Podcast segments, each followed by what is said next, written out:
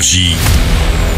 Signe News. Le film d'action le plus spectaculaire de la semaine s'appelle Beast. Cette fois, la vilaine bête n'est pas un dinosaure ou un requin, mais un lion.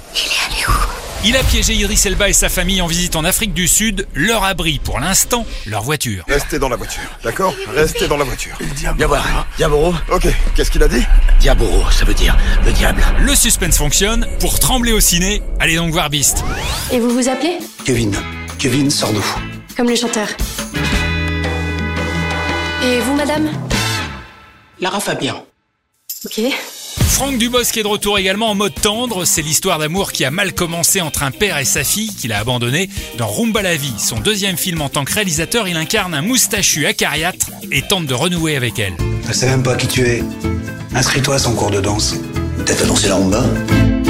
La rumba, ça se danse pas avec la tête. Un papa qui a abandonné sa fille. Mais dis donc, Franck Dubosc, euh, ça part pas de ta propre histoire, hein Oui, mais bah, ça part de, de- ça part de ma culpabilité, euh, là, l'abandon de, de la fille dans le personnage, l'abandon de, ça part de moi, l'abandon. Euh, Mes enfants, je les abandonne tout le temps. Je, je pars en tournée, je pars tourner et je culpabilise terriblement. Je me dis un jour, ils me diront, papa, t'étais pas là.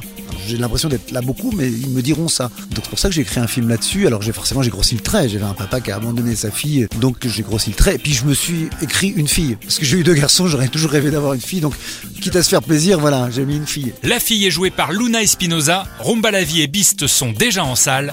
Bon week-end au ciné. Énergie. Signe News.